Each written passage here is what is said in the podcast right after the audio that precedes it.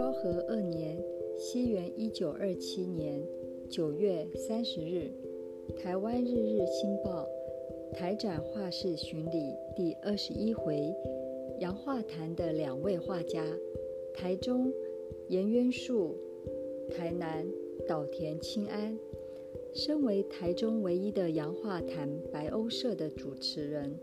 颜渊树要以台中城列为保护的遗迹之一的北门楼，作为这次台展出品的描绘题材。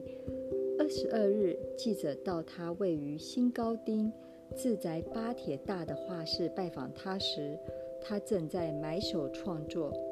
当记者到来时，他很有精神地出现在玄关迎接，并以画家的身份。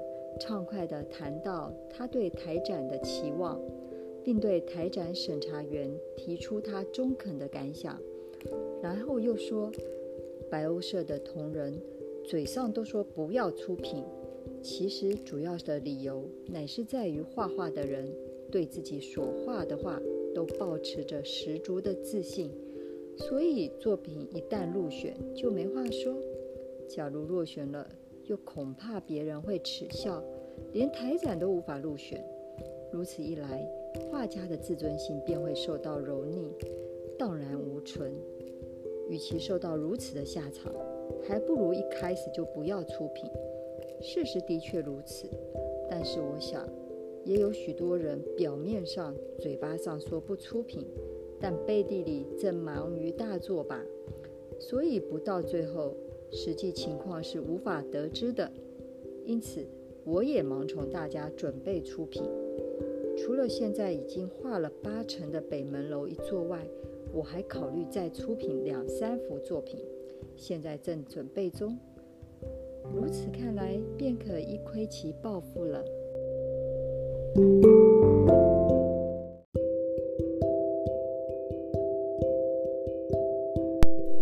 软色的巢。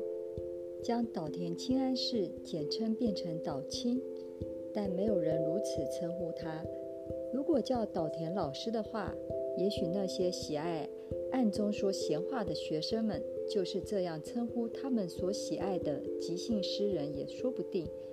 岛田氏毕业于东洋大学，现在任职于台南师范教育。虽然他只是一个业余画家，但这位即兴诗人的作品。有时也会画出异乎寻常、令人惊倒的杰作，啪嗒啪嗒地将汇聚泼到画布上，不是用画的，而是用泼的。如此一来，却也能成为一幅画。他的确具有不可思议的才能，也因此他是个彻底的乐天主义者，好像以明朗的色调来歌咏悠闲的即兴诗《春》。秋风吹起的时候，这位即兴诗人在台南闭月前做了一个小巧可爱、软色的巢。蓝色的天空下，有明眸的少女为伴。啊，我要歌咏这快乐，受到想歌咏的欲望驱使而作画。参不参加台展已经无所谓了，因为明亮的天空。